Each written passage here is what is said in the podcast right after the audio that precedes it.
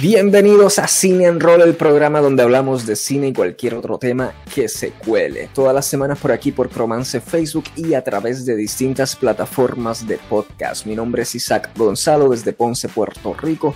Y hoy sí, me acompaña por fin el combo agrandado de Cine en Roll, Paco, Nomar y el Bona. Muchachos, ¿cómo están? Todo bien, todo bien. Bona está, está ahí en la, en la, en la feria, con, dando vuelta la, la, estrellita de la feria, la estrellita de la feria. Me hace sentir así que estoy así en el, en el parque de la feria. Este, la feria de cine en rol. La feria de cine en rol. ¿Y qué? Nomar, Paco, ¿cómo se sienten? bien, bien. aquí internauta. Este, creo que he tenido un buen uh. fin de semana. A Nomar le encanta esa, esa a, Nomar le encanta esa palabra internauta. internauta. Es mi, signature. Suena sensual esa palabra, internauta. Astronauta. suena bien, suena bien, suena bien. Y, Paco, y Paco allá desde la oscuridad, oscurito siempre, es el que está más oscurito entre nosotros. Así. el, lado, el, lado, oscuro, el lado oscuro. The dark side of the Oh, pero siempre bebí, el mejor que, que está bebiendo de nosotros. Súper refrescante se ve esa. Ah, mira, muestra, esa piña colada. Tiene una piña coladita, ¿viste que, estamos, ¿viste que estamos en la feria? Ve que estamos en la feria, mira, mira la estrellita. Como si todas las ferias dieran piña colada, sí, pero. en Puerto Rico, sí. En Puerto Rico, una feria no es una feria sin piña colada. Eso es cierto. Okay. Yo la caja, si, si la caja es muerto, no es una. No, no, pero siempre hay piña colada. Pues gente, nada, hoy tenemos las que vamos a discutir, hoy tenemos noticias, vamos a hablar por supuesto de la nueva serie que estrenó en, Disney Plus, Loki, tremendo programa hoy. Ok muchachos, noticias, noticias, ¿qué tenemos por aquí? Noticias, oye, algo interesante por aquí, Robert Englund, si es que así se pronuncia ese apellido, será un asesino en Stranger Things 4, o sea, el actor eh, clásico de Freddy Krueger va a ser incluido ahora en la nueva, en la nueva temporada de Stranger Things. Sea, que Stranger Things se ha caracterizado obviamente por recrear esas épocas 80, luego acercándose a los 90, y le brinda un homenaje brutal a estos clásicos, no solo en, en, en la narrativa, ¿verdad? Sino que también eh, integrando actores de esa época. Eh, actores que pertenecían a clásicos de horror o, de, o de películas populares de los 80, etcétera. Y ahora, pues, mira para allá, Robert Englund. ¿Qué piensan de eso, muchacho? Estoy muy contento de la inclusión de Robert Englund, que es un fenomenal actor en ese papel en particular de Freddy Krueger. Él, básicamente es, uno de esos pocos actores donde el actor es, es el, personaje. Por la cara, los manerismos de él. Y estoy bien emocionado, eh, no conocía esa noticia. Te pregunto, Isaac, eh, eh, han revelado Robert Englund va a ser como de un villano o, o de sí, un mano, va a ser, sí, tengo la noticia, dice que eh, él, va, él va a interpretar a un hombre perturbado e intimidante que está encarcelado en un hospital psiquiátrico por un espantoso asesinato en la década del 1950. Holy shit, eso suena súper interesante. Como un Hannibal Lecter ish en la primera parte suena, Puede ser, yes, yes. Oye, no, Nomar, tú eres de, de, de, los 90, tú eres el único aquí que nacido en los 90 y yo no sé si a, a tu generación en general e, esta franquicia de Freddy Krueger los impactó tanto como a, la generación de los 80. Fue que, ¿Cuál es tu, tu, tu Yo no vi este, tanto a Freddy Krueger. La última, Freddy Krueger versus Whoever, eso yo creo que es lo más Freddy Krueger que yo he visto. ¿Versus qué, pero? Era Freddy Krueger versus Jason, es la única mm. película que yo he visto. Él dijo que Whoever, whoever. Sí, no, sabía, no, sabía, el nombre. wow, sí, ya, a decir ya, quedó demostrado, ya quedó demostrado que, que nació en los 90 nació. Pero y, sé que eh, es una, una historia que yo creo que hasta a mi madre le daba miedo hasta acostarse a dormir después de ver las películas. Era una, de historias que yo escuchaba. este, Y de por sí hubo un, hay un juego que está aquí trayendo gaming para acá, pero hay un juego que tiene básicamente todos estos conceptos de películas de horror, este, se llama Dead by Daylight, y tiene el, el tiene a Freddy Krueger que lo puedes usar te tiene a, ¿cómo se llama? Lo que acabamos de hablar de ellos, Stranger Things en él, tiene a, lo único que no tiene es a Jason, porque Jason está en otro juego, y de por sí, en dos días, van a traer a los de Resident Evil, Nemesis siendo el asesino, Imagino que será Leon y Claire los sobrevivientes. creo que es Leon y Jill. Leon y Jill. Es un buen juego, un, buen, un juego súper traumatizante. No, no lo, digo aquí de frente, no veré las películas y yo quiero dormir por el resto de mi vida. Y Stranger Things, no sé si todos ustedes la han visto, es una serie que, que sí es horror, un poquito mild en horror, pero te puede dejar con cosas que tú, wow, y traer actores como eso a esta serie que ya de por sí tiene un elenco bueno. admitido aquí, muchachos, que Nomar le da miedo Stranger Things. Mira, me trajeron, mira, mientras estaba hablando, salió alguien así, me asusté, y es porque me trajeron un relleno de papa. Oh my god. oh, eh, Eso es caribeño, mano. Un relleno de papa. Ahorita, ahorita se hizo alcapurria. Oh ya la piña colada, relleno de papa. Uh, Alcapurria. No, no, no, tiene tremenda, tremendo menú ahí, yo no sé. Mire, sí. muchachos. Ajá. Eh, no, no, pero para aportar un poquito más del tema, yo, yo sé que lo más probable Paco quiere mencionar de esto de, los personajes de horror un poquito, eh, pero menciono rapidito que Freddy Krueger, de verdad, eh, Freddy Krueger de lo que recuerdo era el personaje que más yo le temía. Ese y por segundo, Hellraiser. por, por, el maquillaje y todo. Y luego de esto, más en la adultez, los aprecié porque luego me, me encantaron el, el, cine de horror, ¿verdad? Todas estas películas de horror. Y hasta el sol de hoy en día, viendo lo que es el cine de horror en general, eh, hecho, los tres personajes que más yo respeto del cine de horror son generalmente Freddy Krueger mismo, Hellraiser y, y The Texas Chainsaw Massacre, el, el, el, el que hace de, ese personaje. Oh, Pero Freddy Krueger siempre se caracterizó por, por actually ser de e, este, estas películas eh, eh, fueron las más populares del género de horror que yo recuerdo de todas estas franquicias, incluyendo la de Jason también. Freddy Krueger eh, sacó alrededor de como cinco películas y luego la Freddy vs. Jason, que yo creo que sacó más que Jason o más o menos al mismo nivel. So, mucho respeto, mucho respeto por, por cargar ese género de horror. Entonces, Paco va a mencionar más cositas. Ah, no, no, yo estoy bien, no, no, ¿Quién atormentaba tus pesadillas eh, más, Paco? Este, ¿Jason o Freddy Krueger? Mm. Yo creo que Jason, mano. Jason. Yeah, mano, yo, yo, Jason. Hockey face. The hockey face, sí, mano, es scary. That's... Hubo, hubo, una temporada de mi vida en que yo, yo soñaba con Jason el mismo sueño todos los años, una vez. Y era el, el mismo sueño, como un replay, una cosa que yo, yo no me explico. Y, y, estamos hablando de mi adultez y todo.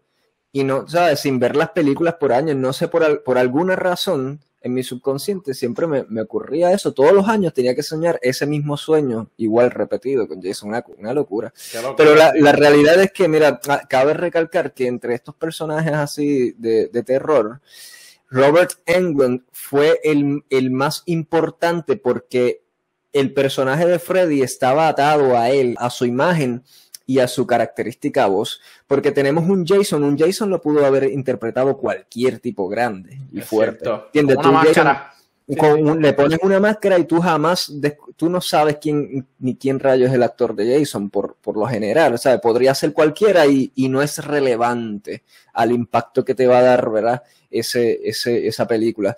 Eh, y, y, así por, se puede decir de, de muchos otros, este, ¿verdad? De los que son los clásicos del horror. Pero Robert Englund, ¿verdad? De verdad que hizo el personaje de Freddy Krueger eh, suyo. Cuando vimos a Freddy Krueger, este personaje interpretado bajo otro actor, no fue lo mismo jamás, porque hicieron un remake reciente hace unos años atrás con otro actor que es muy buen actor, de hecho, excelente actor. No recuerdo el nombre ahora, Harvey algo, no sé. Eh, pero no fue el mismo impacto. Eh, déjame ver qué más tenemos por aquí, gente. Oye, tengo otra noticia. Viene un director Scott por ahí de Rocky 4. Oh my o sea, un recorte, o sea, un nuevo corte. Yo creo que, obviamente, Rocky 4 fue dirigida por Sylvester Stallone, ¿right? Sylvester Stallone mismo. Uh, so, viene un corte de él. Creo que, tengo entendido que sí. Busquen ahí los fact checkers. Rocky 4. Vamos por allá. Eh, sí, sí, la dirigió. y la escribió también. Exacto. Pues ahora, pues ahora tendremos pronto, no tengo la fecha por aquí, pero tenemos Rocky 4, el director Scott. Interesante, eso fue una película bien, bien entretenida. De verdad que, que... En general, la más popular de la franquicia. Eh, sí, sí. sí. ¿Será cuatro, cuatro horas? cuatro horas a los Zack Snyder.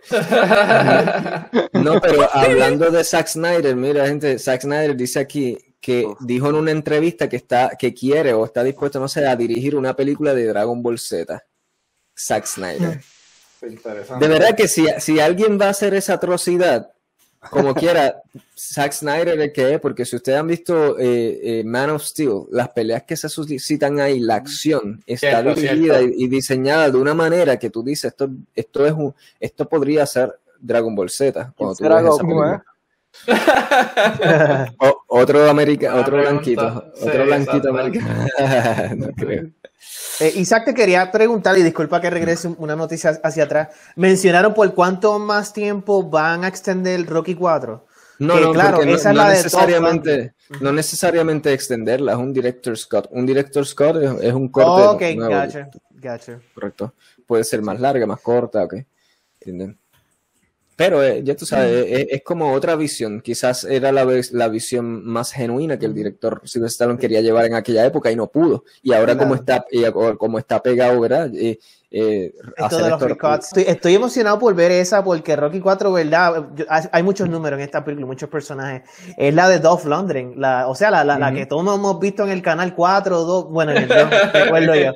Eh, ¿verdad? Con estas escenas tan populares, ¿verdad? Living in America y luego matan a, a este personaje. Eh, ¿Verdad? El sueño de, tres personas aquí ahora mismo en este show. sí. Eh, pero nada, eh, yo en lo personal estoy emocionado por ver este cut porque esa, esa, es mi favorito en lo personal. Yo sé que para muchos lo a mí porque es que ese villano de Dolph Lundgren es, es, un clásico. Ok, y esa fue la opinión de Bona de Zack Snyder y Dragon Ball. O sea, ah, eso, eso, lo dice todo, lo, lo mucho que le, le importa eso. Yeah, Mira, gente, I don't know what to tell you. más tengo por aquí? Tengo Mike Myers interpretará siete nuevos personajes en una película llamada The Pentaverat, una serie limitada que saldrá en Netflix sobre una sociedad secreta de cinco hombres que han estado trabajando para influir en los eventos mundiales por el bien común desde la peste negra del 1347. Holy shit, esto suena, esto, esto suena interesante. Y Mike Myers interpretando a siete personajes. Tú sabes que eso es lo del y, ok, primero, primero, esta noticia tiene que está cargada, porque primero estamos hablando de que está filmando con Netflix. Yo creo que él, él filmó de por sí para varias producciones. Netflix está el palo atando a, a, buenos talentos y eso, a, a, o sea, firmándolos por varios contratos y eso, varios años yo creo que ahora Mike Myers es uno de ellos y qué bueno, pues Mike Myers yo lo considero un genio, de verdad, ese tipo, eh, no solo como actor logra eh, toda esta magia de interpretacional de muchos personajes a la vez, pero sino también como escritor y, visionario, no sé, siempre, siempre lo he respetado. Y entonces la trama suena súper brutal y ¿qué opinan de eso muchachos? Uno a uno, bonanza. Lo que tú mencionaste de, de, de la hipnosis, de, de, veras que suena, suena intrigante. Esto del secretismo, ¿verdad? De una sociedad, de, de, un círculo social, slash maybe un pueblo o algo así. Eh, que me, me, gusta, me gusta. Mike Myers ha estado saliendo en, en, roles bien pequeños últimamente, o sea, no, no, ha estado en el spotlight, pero recientemente lo vimos en, en la biopic esta de Freddie Mercury que, que, dirigió Brian Singer. Él, ah, él, hizo un rol ahí bastante sincretista, por así decirlo, o sea, bastante escondido, que tenías que mirar diez veces para, para, darte cuenta de que era Mike Myers que, el que estaba interpretando ese papel. Ah. Este, Nomar, ¿tú has estado relacionado con, con filmes de él alguno que tengas favoritos de Mike Myers? Ahora mismo busqué Shrek 2001. Come on, people. ¿Cuál?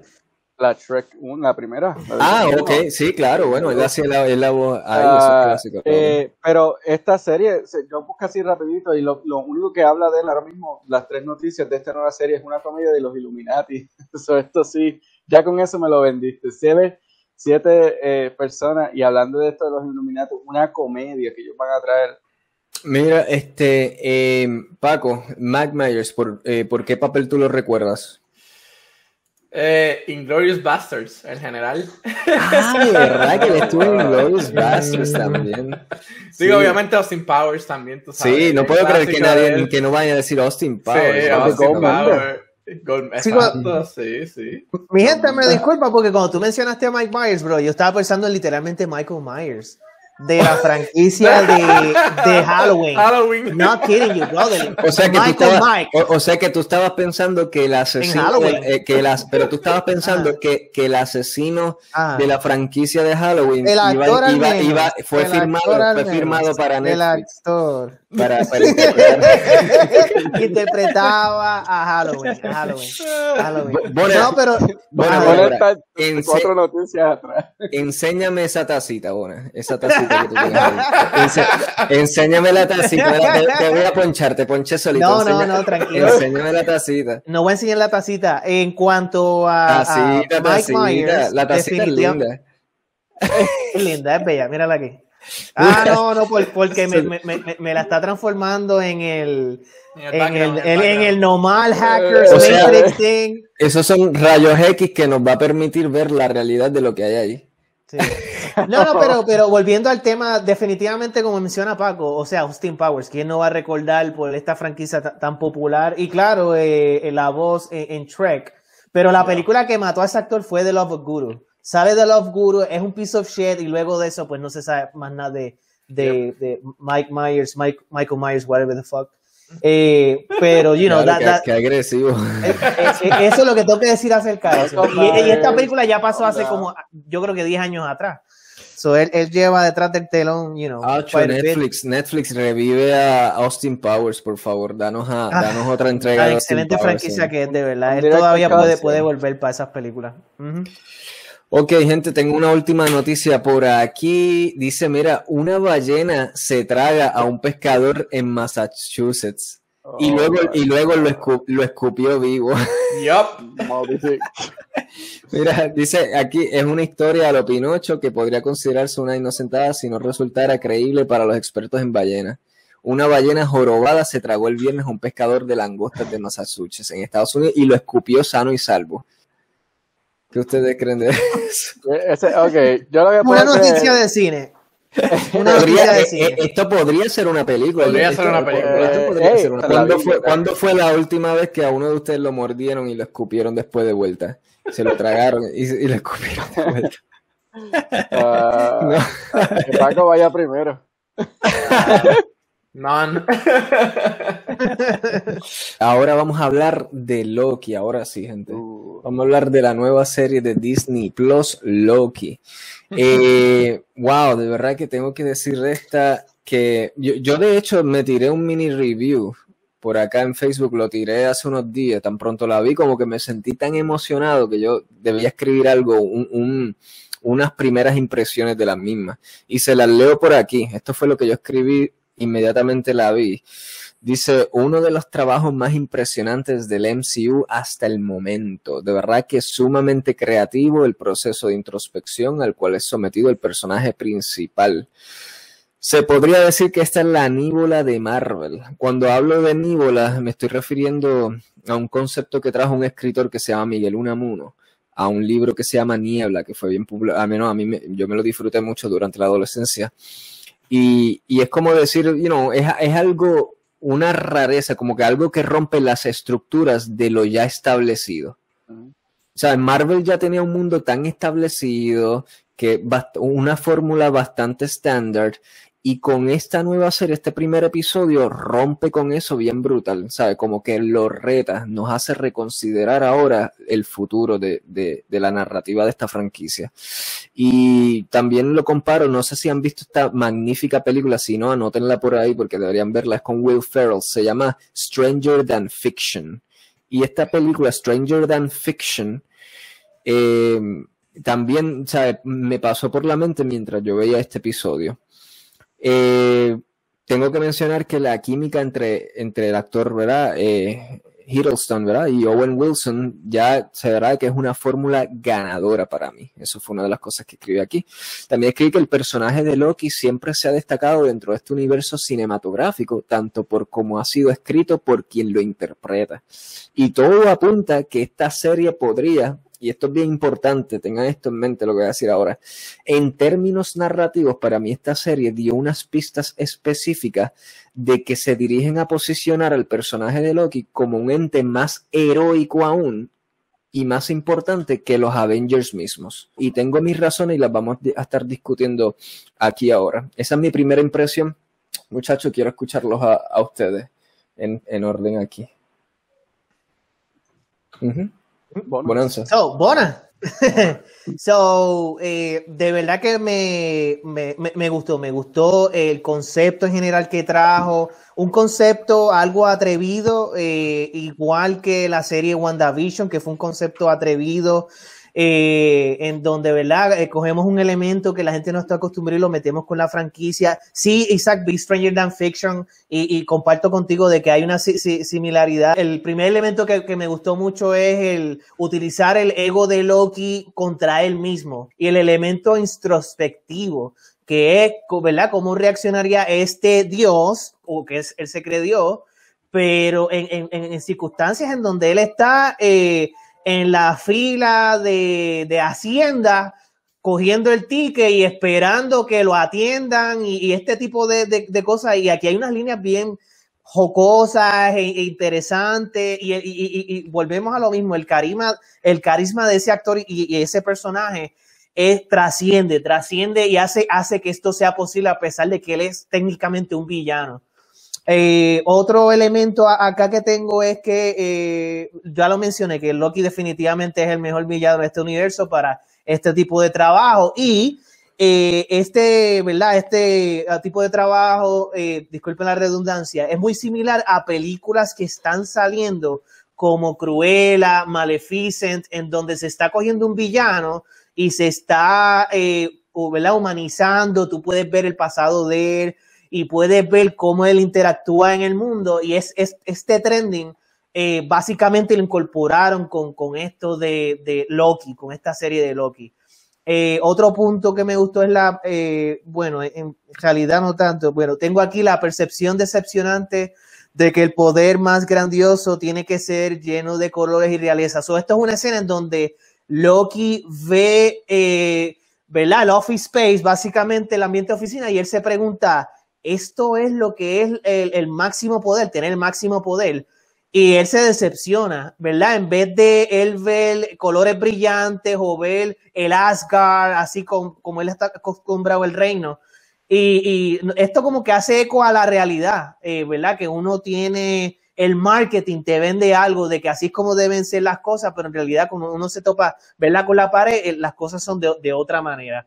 Eh, me, gustó mucho la escena de cuando él abre la gaveta y ve los Infinity Stones en el drawer y, que los, están siendo utilizados como paper desk um, thing, you know, que tú pones ahí un pizza papel, lo, utilizas.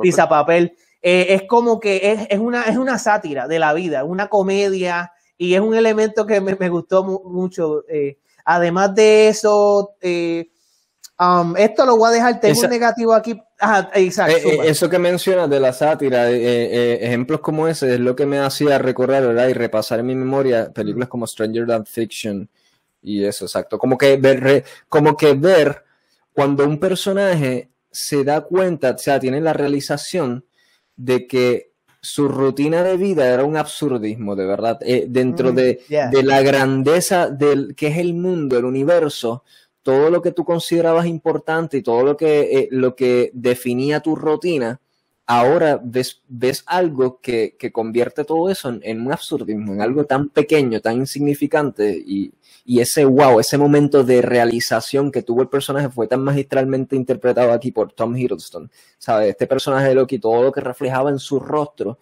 tú esa es la manera de interpretar un momento así, en que tú te das cuenta, wow, mira lo grande que es el universo y yo aquí pataleando como un niño por años y todo en algo tan insignificante, inservible.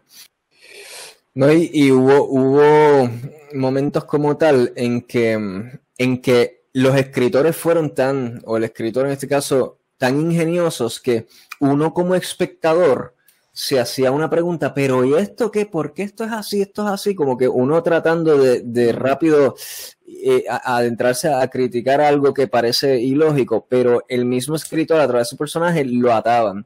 En un momento yo me encontraba pensando, ok, pero ¿por qué la policía esta está arrestando a Loki y no hizo nada con los Avengers que estuvieron viajando en el tiempo y haciendo locura? Y boom, el escritor se adelantó, que yo sé que la gente va a pensar esto, déjame contestarlo. No todo escritor y toda producción se toma el tiempo de hacer eso. O sea, prefieren a veces, muchas veces, chapucearlo ya y dejarlo ahí como un loophole, pero me encantó que cada vez que yo cuestionaba algo, eventualmente el escritor me lo, me lo respondía y lo hacía desde una posición como si el escritor hubiese estado en mi posición como espectador, como que él pudo adelantar que yo iba a tener esa, ese cuestionamiento, ¿entiendes? Y eso fue una de las cosas que me fascinó de, este episodio también.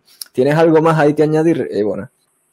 Sí, pero Paco, eh, ¿verdad? Para darle la oportunidad que mencione algo en general, eh, Paco, tienes el telón. estoy, de acuerdo con todos ustedes y entiendo que fue un increíble primer episodio para dar esa perspectiva esa introducción a lo que es este mundo nuevo que va a ser, como entiendo yo que es parte de la, de la fase 4 del, del, Marvel Cinematic Universe, tú sabes, donde ya pues nos dan a entender, mira, las gemas estas no tienen tanto poder como nosotros pensábamos, tú sabes, nos, nos, van a introducir a otros poderes más grandes y quizás se ven más monótonos estos poderes como el día corriente, tú sabes, como lo presentan al, TVA, creo que se llama, Time, Time Variance Authority, como una oficina, exacto, como una oficina del gobierno normal, donde las cosas pasan y no hay nada, tú sabes, así urgente, como quien dice, todo eso. Mira, toma el ticket, toma tu turno y tú sabes, te atendemos cuando lleguemos a ti. Eh, que de por sí la escena que Mona habló, eh, en esa escena, eh, uno de los personajes secundarios, ¿verdad? Terciarios, yo diría, no coge su ticket y termina siendo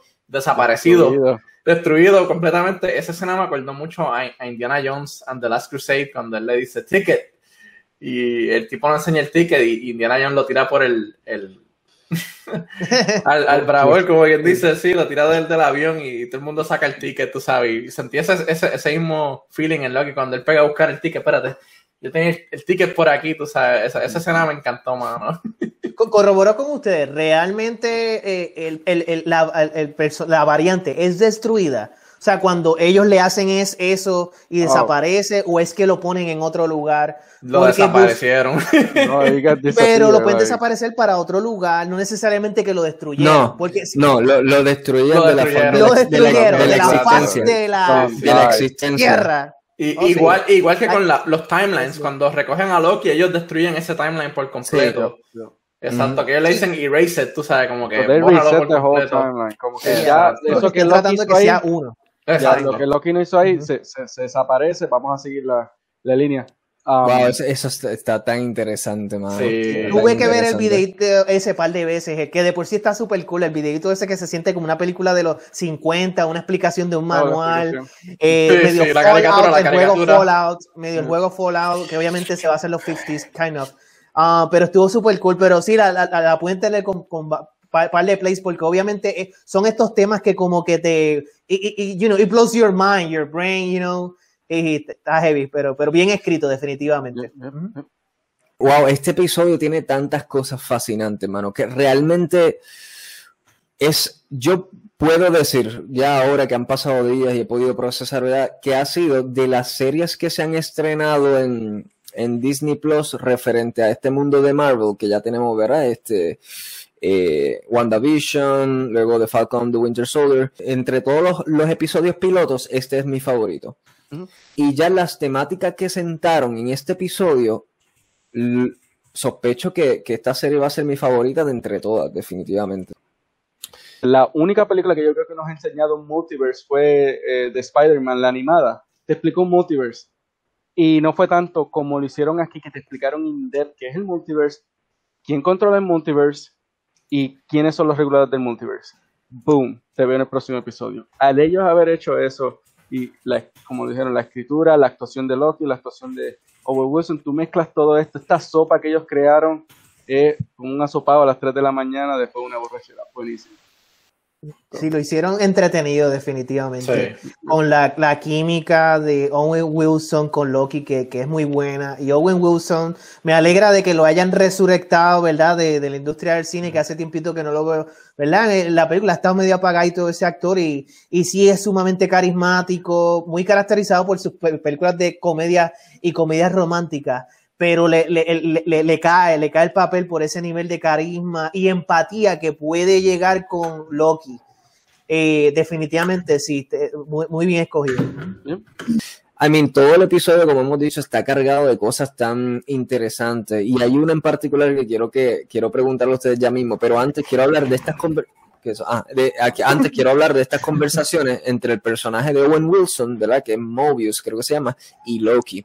Mobius, eh, se sentía como, mm. como un trasbastidores de lo que pasa por la mente de un buen libretista, mano. O sea, o sea que Mobius le decía a Loki, pero ¿por qué tú haces lo que tú haces? ¿Por qué tú eres un villano? O sea, ¿por qué tú disfrutas de torturar a otros? ¿Qué? ¿Qué? Hazme entender, ¿qué? Dame, dame la lógica de esto, sea, y él lo presionaba esto esto me hacía recordar como que lo, pobremente escritos que estuvieron los primeros villanos, muchos de los villanos en las primeras entregas del MCU. O sea, eran villanos bien genéricos, desechables. Y esta, esta conversación entre Morbius y Loki prácticamente era como una reflexión sobre lo que sí hace interesante a un buen villano. O sea, todo ese tiempo yo estaba escuchando a los nuevos libretistas de Marvel tomándose un romcito barrilito ahí con Kevin Feige y diciendo, ok, ya, ya sabemos cómo escribir un buen villano, no, no vamos a echarnos para atrás, ¿entiendes? Ahora esto es lo que vamos a hacer con todos nuestros villanos. Y esto era la conversación para él, tú lo veías desde la perspectiva del personaje de Owen Wilson preguntándole a Loki, ¿por qué? ¿Por qué tú eres así? ¿Por qué, ¿Por qué ser un villano por ser villano? ¿Entiendes? Y, todo eso me, me hacía sentir esto, el proceso eh, el proceso tras bastidores de un escritor escribiendo su, personaje, llenándolo de, dimensionalismo. ¿sabes? Eh, de verdad que eso eh, y, esto me lleva a preguntarle eso mismo, gente, ¿qué, qué para ustedes son las características que debe tener un buen villano. O sea, ¿qué, qué es lo que hace un buen villano? Y, y, lo podemos ver comparando lo que fue Thanos, lo que fue Loki versus en, dentro del universo de Marvel mismo, con lo que hicieron con el personaje, el villano de Iron Man 2 o el de Iron Man 3 o, o el de Thor mismo, que eran villanos así genéricos, CGI o whatever, ¿entiendes? So, teniendo esto en cuenta, ¿cuáles son las características de un buen villano? Bueno, Propósito. Propósito. ¿Cuál es tu propósito? ¿Qué es lo que te está moviendo a hacer todo esto? Y esto puede, Shine, puede deslumbrarse en algo muy bueno o en algo basura. Isaac, tú mencionaste Iron Man 3 ahí, que obviamente deslumbra lo que es escribir una basura de villano, donde su propósito son cosas que, que deberían ser pasajeras en un villano que si, ah, me miraste mal y por eso soy villano. Ese es mi propósito. Wonder Woman, 1984. Same shit.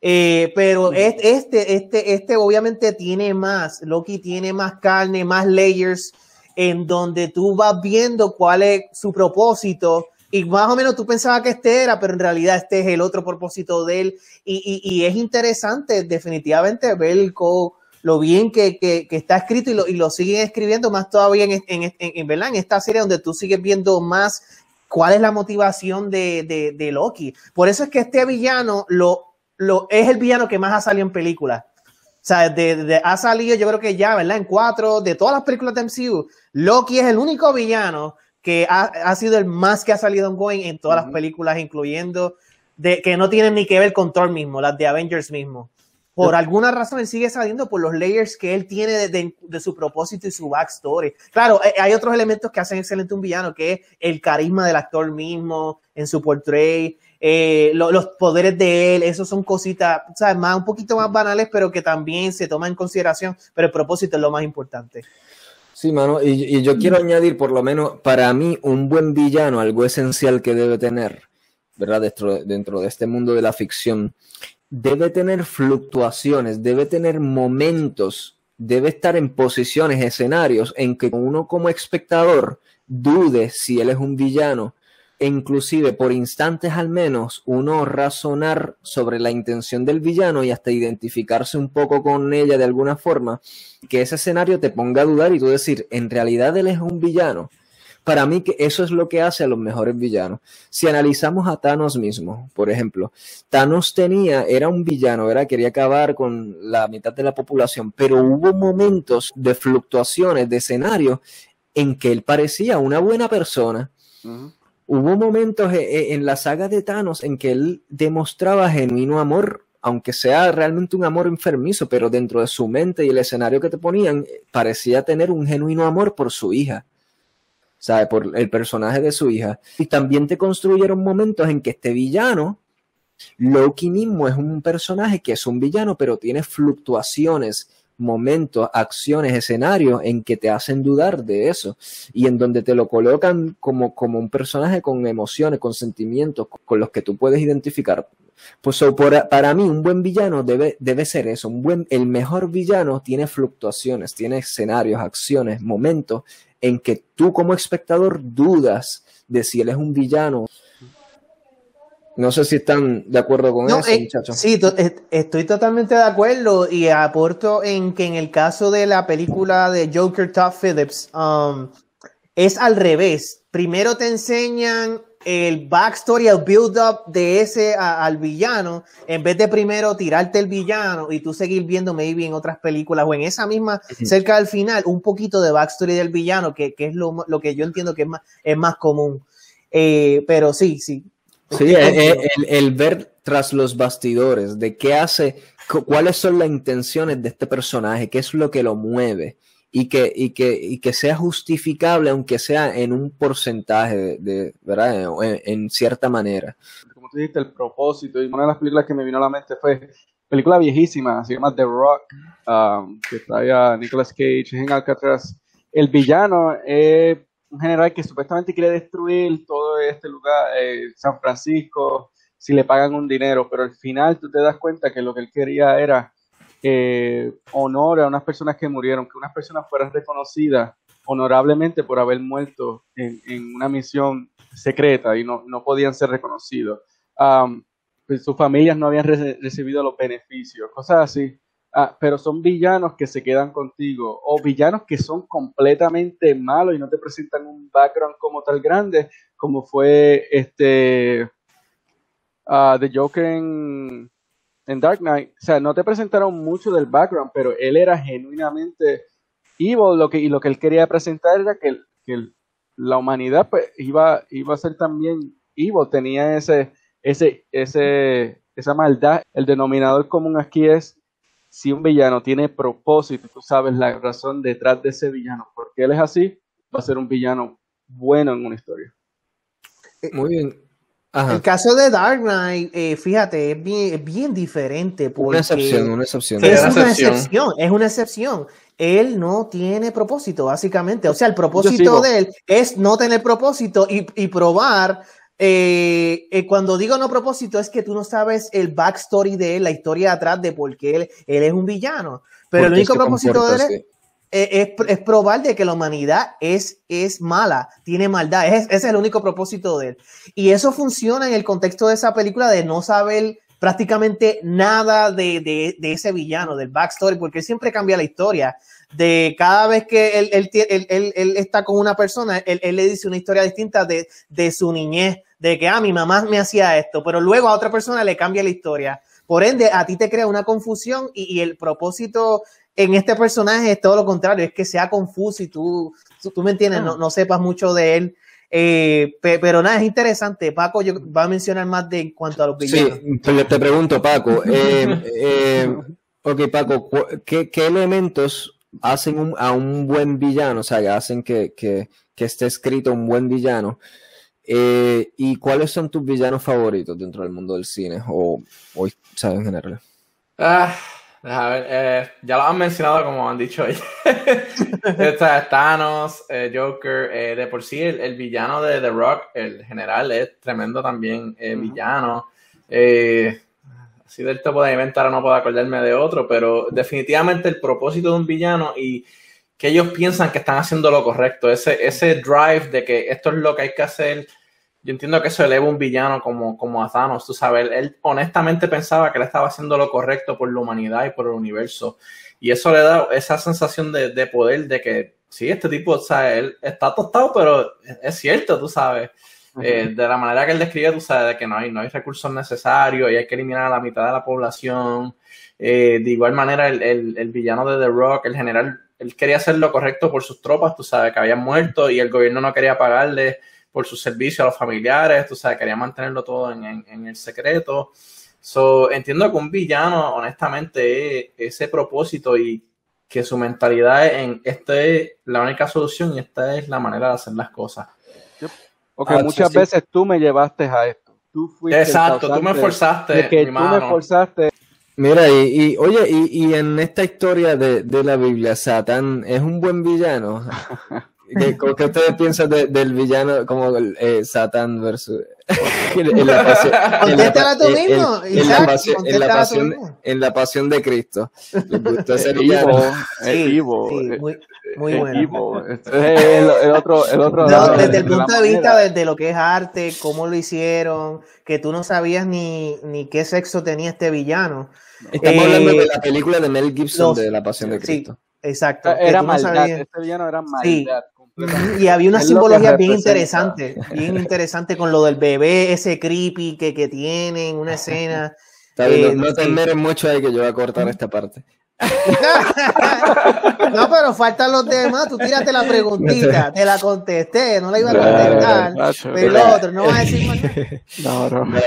Mira, este, no, mano, yo estoy fascinado con esta serie, mano, lo que ofrece. Yo les dije a ustedes que había una pista en particular de que yo creo que van a terminar haciendo, así como vimos que en WandaVision, el personaje de Wanda Maximoff, ¿verdad? Eh, la Scarlet, eh, trascendió a, o sea, las circunstancias la llevaron a convertirse en una Scarlet Witch ya definitiva.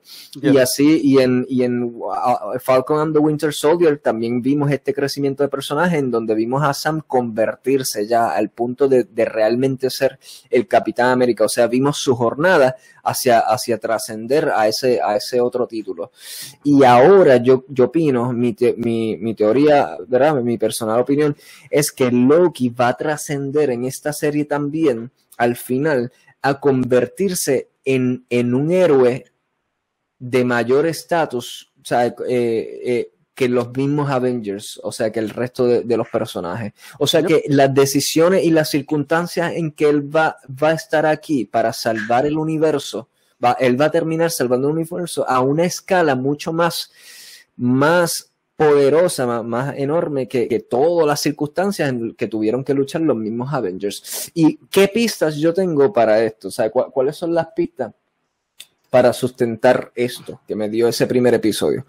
Primero, que ya sé que, esto, que, estamos lidiando con un buen escritor aquí. O sea, el episodio me dejó claro que estamos lidiando con un excelente escritor. Y luego ya mismo voy a mencionar quién es y, algo que investigué sobre él, sobre cuáles son los trabajos próximos que él va a estar haciendo. Esa es mi primera pista. Son buen escritor, si esto está eh, manejado por un buen escritor, yo sé que, que, que aquí van a haber virajes y cosas que nos van a sorprender. Segundo, el, desde arrancando el primer episodio, que haya un statement de un personaje tan importante como el interpretado por Owen Wilson, ¿verdad? Mobius, o como sea, Mobius. El statement en que él le dice de frente a Loki, mira, tu propósito de vida es ser un villano y atormentar y, ser cruel y, hacer mal para que otra gente sea su mejor versión de sí misma esa línea en particular, decir un statement así tan dramático, tan poderoso, tan hiriente al personaje que todos amamos. Acuérdate que nosotros como espectador amamos a este personaje y sabemos del bien que es capaz de hacer. Y tú empiezas un primer episodio con un personaje tan importante diciéndole una línea tan fuerte que le causa básicamente un trauma. Tú lo ves visualmente como Loki dice que ¿sabes qué? Que mi propósito de vida es, este, ¿sabes? Solo ser un villano para que otros sean grandes. Cuando tú me empiezas así un, episodio bajo un buen escritor, o sea, una historia bajo un buen escritor, ya tú me estás dando el Hero's Journey. Revertirme esa frase. Que, que revertirme, echarle, echarle para atrás, darle rewind a esa frase inicial. So, vamos a ver un crecimiento de Loki en que desde de ser un personaje que que servía solo para exaltar el heroísmo de otro, vamos a verlo realmente ser el verdadero héroe. Y, otra pista que me da a, entender eso es el que pongan como tan insignificante la trayectoria de los Avengers con una escena como esa de poner las Infinity Stones en una gavetita para usarlas de pisa papel. Lo que nos están diciendo ahí es que, tipo, todo lo que estos Avengers y todos estos pelearon lo que sea, mira, esto es, esto es esto, son piedras en una gavetita, es nada, es algo escrito ya por universo y, y, y, ninguno de ellos, de esos Avengers, están en la posición que está Loki ahora, en, la, en el verdadero poder, en el verdadero escenario que lo controla todo. So, Loki estando en esa posición va a estar en escenarios y decisiones que realmente van a ser demasiado trascendental para su personaje. Yo quiero saber concretamente si ustedes están de acuerdo conmigo.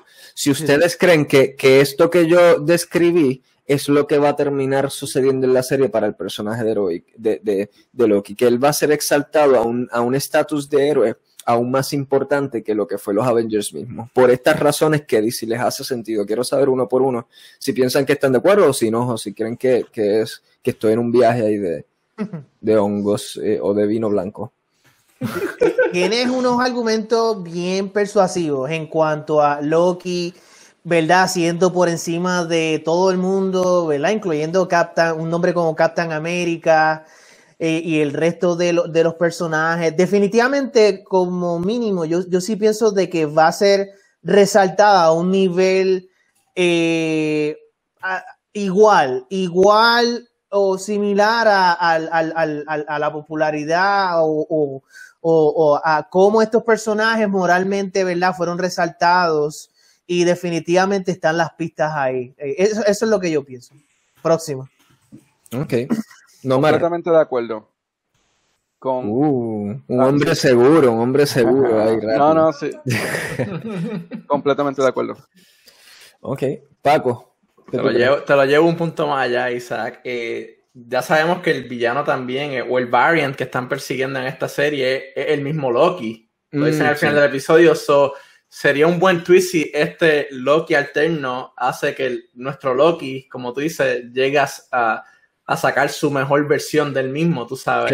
en, fin, haciendo su, propósito. Sería poético, exacto. yo estoy de acuerdo contigo. Yo espero que, que así sea, tú sabes. Claro, y, y va, y va con la tangente, va con lo que han estado haciendo con sus personajes Marvel en estas últimas series. O sea, en un proceso de transformación, de que le viran la moneda al personaje.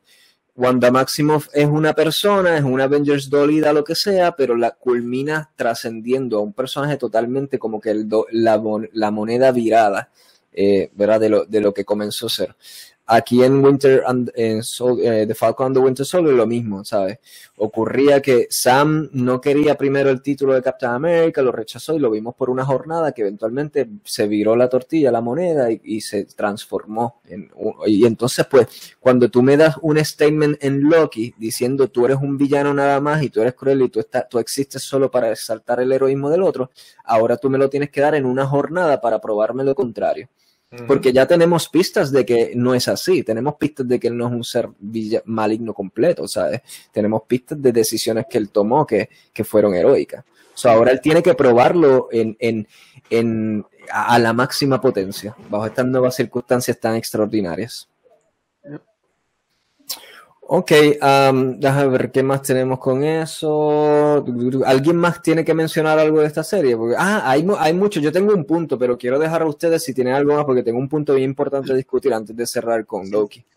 Tú mencionaste ahorita la pregunta de cuáles son los villanos favoritos de ustedes, y es para ver si el resto de nosotros, ¿verdad?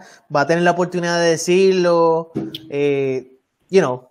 No, Ok, that's fine. Lo hacemos entonces en otro episodio. No es broma, tíratelo, bueno, bueno, tíralo. Tírate tu villano favorito, dale. Ok, eh, no, pero anyway, eh, ponchame con la pregunta, obviamente. Poncho. Uh, déjame poncharte aquí, solito, solito. Uh, ahí va. Ya. Dame la pregunta. mira, mira, mi gente, venga ahora lo que tú haces la pregunta buena. Nomar, hazle la pregunta Bona, dale. Te estoy dejando como director ahora, Nomar. Oh, oh, Bona, ¿cuáles son tus villanos favoritos de toda la historia?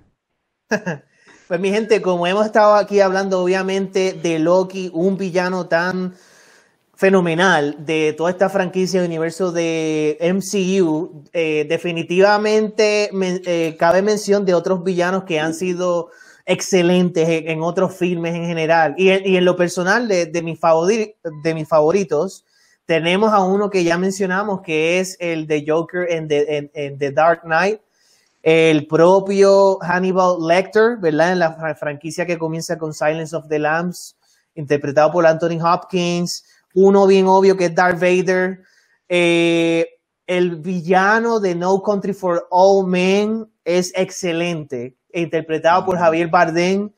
Y el, el, villano eh, que hace del oficial alemán en Schindler List es uno que es impecable también y carga el sentimiento, pero de la parte negativa en esta película. Por mencionar otros rapiditos, eh, eh, Hans Landa en Inglorious Bastards, o sea, el villano principal de Inglorious Bastards, es fenomenal. Kaiser Sosa en The Usual Suspects y John Doe en Seven. Y por último, HAL 900 en Space Odyssey. Al menos esos son de los ligeros villanos favoritos así. Pero nada, en, otro episodio de una lista más amplia, donde tengamos más tiempo, se, puede hacer mención de más villanos de, parte de todos. Sí, bueno, eso, eso está bueno, eso está bueno para dejarlo. bueno, No, pero eso está bueno para dejarse para un segmento de mejores y peores, hermano. Hablar de los mejores villanos y los peores villanos. Eso me encantaría, fíjate, sería un tema bien interesante para traer. Apúntalo, productor. ahí te adelantaste de varias, fue como un, spoiler para ese episodio si lo, si lo tiramos. Ajá. No mal, ¿cuáles son tus villanos favoritos? O sea, Poncha. Uno, menciona, uno de tus villanos favoritos. Mm. No mal, quítate un poco de espacio de arriba, está muy, un poquito. Mejor robarme. Sabes que tú mencionaste un villano que que lo dejé pasar ahorita y fue el de Seven, que interpretó Kevin Spacey. Lo dijo bueno, sí, ahora Kevin, sí. Kevin Spacey, no Kevin Spacey, no Spacey. Kevin Spacey, wow, que, se podría decir que es un... Va a tono con hoy día, hay que tener cuidado, va a tono con hoy día. Lo, lo de este, lo, lo, de este villano es que nos lo presentan, sí, cometió estos esto asesinatos, pero nos lo presentan en los últimos 15 minutos, yo creo que de la película. That's it.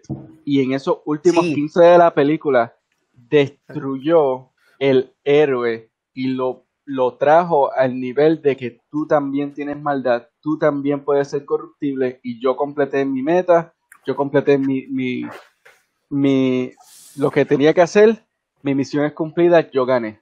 Y, y era, un, era un villano lleno de maldad completamente.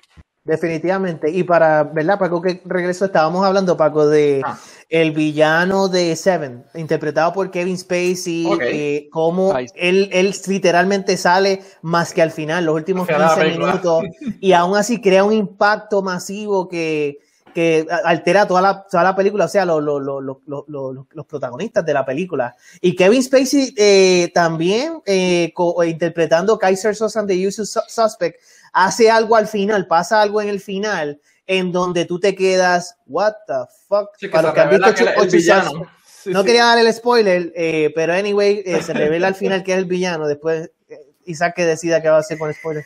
Ah, pero, pero sí, es, bien, es bien. Kevin Spacey definitivamente tiene unos villanos bien, bien insane. Bueno, eh, Kevin Spacey es un villano en la vida real. Bien Kevin Spacey. Kevin Spacey. Es el villano. Le cambiamos. En la vida eh, real es exacto. Spacey. En otros temas, pues un tipo fue tragado por una ballena. Exacto.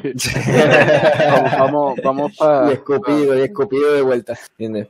Este, nada, volvemos a Loki, gente. Loki, de verdad, una serie que me tiene súper entusiasmado súper emocionado de que, you know, loco porque venga ese miércoles. Eh, ustedes no se confundieron con esta escena en Loki en donde él estaba en un avión y él y, brinca del avión en paracaídas y se pierde un montón de dinero y luego él se desaparece, es transportado allá, ¿verdad? Hacia su mundo. Eh, por un rayo transportador de esto. No, no se confundieron un poco de qué rayos estaba sucediendo aquí cuando se refirieron a él bajo el, el término, el nombre Mr. B.B. Cooper. Eso es un verídico, eso es verídico, chicos. Mano, eh, eh, exacto, antes de entrar, Paco, en los detalles, Bona, Nomar, ¿ustedes saben qué era lo que estaban haciendo referencia a esta escena completa? En ese, eh, no. No. estaba súper confundido de, de que sale en el avión, que parecía un cubano en el avión, y Y, y, y, yo dije, maybe esto es de unas películas porque yo no he visto Thor Dark World, creo que es la tercera. Yo no, yo no he Mm. visto eso. Dije, maybe esto sale en esa película o en otra. ¿Esto sale en otra película o, bueno, No, película? la- antes, la- antes de explicar eso, Nomar, ¿tú entendiste la referencia de lo que estaba ocurriendo No, ahí? ¿Te confundió? Ok, yo tampoco, yo, yo no sabía qué rayos estaba sucediendo ahí, so tuve que ir a la computadora y verificar. Y cuando me topé con la información, ¿verdad? Que explicó el asunto, quedé maravillado, mano. Sucede que eh, esta escena que nos presentan a Loki bajo el seudónimo B.B. Cooper, eh, estaba haciendo referencia a un suceso histórico de la vida real. O sea, ¿en qué año, Paco, fue? ¿En qué eh, sucedió lo de B.B. Cooper? Uf, no sé si fue en los 80 o de verdad. No. verificar por aquí. verificar. Date. ah, lo tengo O por sea, aquí. D.B. Cooper, eh, Delta Bravo. Bravo. D.B. Ok. Cooper, Eh, perdón. 1971. Ok, 1971. en 1971, un individuo secuestró un avión en Estados Unidos. Y entonces, este individuo, eh, le- eh, ¿sabe? Lo único que se sabe es la anécdota, ¿verdad? Que contó la zafata misma de que este individuo se portó muy bien con ella, como que tipo, vieron, un gentleman, un señor, o sea, bien, bien, bien vestido y todo esto, y le da una carta a la zafata diciendo, tengo una bomba. Y entonces luego él, él pide un ransom, o sea, un, ¿cómo se dice ransom en español?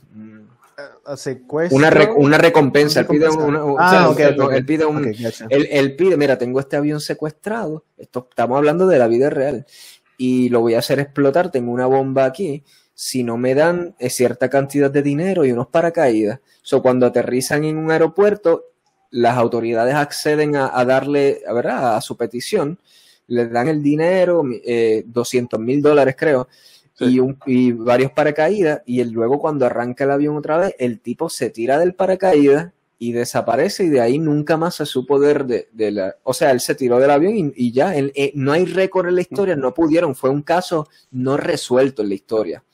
O sea, que desapareció de la faz de la Tierra. Y, y Se tiró eso- con los chavos, disculpa, mi con los chavos, exacto. Y luego La- encont- la- eh, encontraron los chavos en el caso de Rico. encontraron dinero. no Exacto. todo, no todo el No dinero, todo, pero, pero parte. parte del dinero lo, lo encontraron por ahí, ¿sabes? Tirado, Ay. como que por eso es que lo que hizo Marvel fue contestar a esa enigma de la historia de la vida real, decirle Ah. que, B- que que. Cooper Que era Loki. Loki. Exacto. O una Loki. variante de Loki, I guess, ¿verdad? No, no, Loki. No, Loki. no, Loki, De Loki, Loki. itself. Sí, Ok. Loki Ya, itself. la variante de Loki ahora es, es Loki, el que estamos viendo ahora. Eh, eh, variante. Gotcha. Gotcha. Eh, sí, sí, esto fue fascinante. O sea, te cogió un suceso histórico, un unsolved mystery, un, un misterio no resuelto en la vida, y Marvel vino, pum, vamos a darle con unos de personajes, vamos a darle respuesta hipotética, ¿verdad? Como que dentro de este mundo de ficción a ese, a ese evento. Vuelvo y repito, el, el escritor que está, que está al mando de esta serie está, está descomunal, hermano. Que de por sí quiero hablar de eso. Mira, el escritor de Loki se llama Michael Waldron. Y yo sé que nadie lo ha escuchado aquí, pero vamos a escuchar mucho de este tipo porque no solo está escribiendo esta serie de Loki, sino que también escribió la nueva película que va a estrenar de Doctor Strange, la Mm. secuela que, es que va a ser dirigida por Sam Raimi, el director de Spider-Man 1, 2 y 3, la- las viejas. La- las clásicas Mm. de, de los 2000 y pico. Eh, y, y este escritor de Loki, ahora de Doctor Strange, también Kevin Feige le dio la llavecita para que escriba la, la película que va a producir Kevin Feige de Star Wars. O sea que estamos hablando de un escritor que ya comenzó con esto de Loki, ¿sabes? Dándonos el mejor primer episodio de todas estas series que nos ha dado esta, esta, este universo ¿verdad? de streaming de Marvel. Va a tener Doctor Strange 2, ya la escribió, que dicen, según dicen por ahí, va a ser, es un, va a ser una película bien, bien, ¿sabe? Trascendental dentro de este universo, bien, una locura, básicamente, o va a romper muchos esquemas. Y entonces le dan la llave de Star Wars también. Kevin Feige, una película que va a producir Kevin Feige. O sea, que, que estamos hablando de que Kevin Feige estaba a cargo de todo este mundo de Marvel, no de Star Wars. Star Wars estaba a cargo de esta otra eh, dama que se llama este, Kathleen Kennedy. y Jan Favreau se ha unido todo esto, ¿verdad? Y lo que es el otro, el, el escritor de las animaciones esta, ¿cómo se llama? ¿Lo recuerdan? Este. Ah, el que también aportó, escribió el episodio este de, de tipo Samurai en, en, en, el Season 2 de, de The Mandalorian. No, honestamente no, no recuerdo. Mm. Anyway, pues estamos hablando de que le están dando la llave del universo de Star Wars también a este escritor. So, so yes, esto es sorprendente lo que viene por ahí. O sea, me, me emociona también por ese aspecto. E, ese mismo escritor, Isaac, está también a cargo de una franquicia, escribir uh, una franquicia que se llama Hills, que mm. no sé si ha salido o ya está porque dice 2021. ¿Tú sabes algo de eso, de casualidad? No, no sé de esta de Hills, no. Pero definitivamente quiero, quiero darle un vistazo. Quiero darle un vistazo. Ah, dice que este escritor también está relacionado con Rick and Morty. La serie. no, eso vi también. Sí. Eso explica mucho. Que toca temas del tiempo. O sea que, yes, ¿sabes? este, este tipo está encargado de básicamente de, de moldear todo esto que tiene que ver con el multiverso. O sea, recuerda que esta va a ser la línea narrativa ahora de Marvel, va a ser el multiverso. Uh -huh. y, va, y estamos viendo que eso está arrancando ahora con Loki. Y, y, teniendo en cuenta que este escritor va a estar a cargo de Doctor Strange, que le va a dar secuencia a todo este revolú del multiverso y lo va a potenciar aún más, más, más locamente, uh -huh. Pues definitivamente este es el genio que está a cargo de, un, de una temática que suele ser bien compleja de dominar a la hora de escribir, ¿entiendes? Todo este revolú de, de, multiversos y de viajes en el tiempo y science fiction, so obviamente el trabajo de, con, ¿verdad? Tiene trabajos en su librería como Rick and Morty, so definitivamente como uno de ustedes mencionó, eso lo explica todo. Yep. y eso, eso es lo que hay con Loki, bien entusiasmado. ¿Algo más quieran decir, muchachos, para, para que, que Walter, que, que lo tengo pa, pagándole horas extras a Walter Mercado por ahí? por ahí. So, eso es todo. Yep. ¿Sí? Pues. Por aquí. Llévatelo, Llévatelo Walter, Walter. Walter. Walter, Walter. paz, mucha paz, pero sobre todo mucho, mucho, mucho, mucho, mucho amor. Cine and Roll, el programa donde hablamos de cine y cualquier otro tema que se cuele. Todas las semanas por aquí por Cromance Facebook y a través de Cine and Roll versión audio en distintas plataformas de podcast.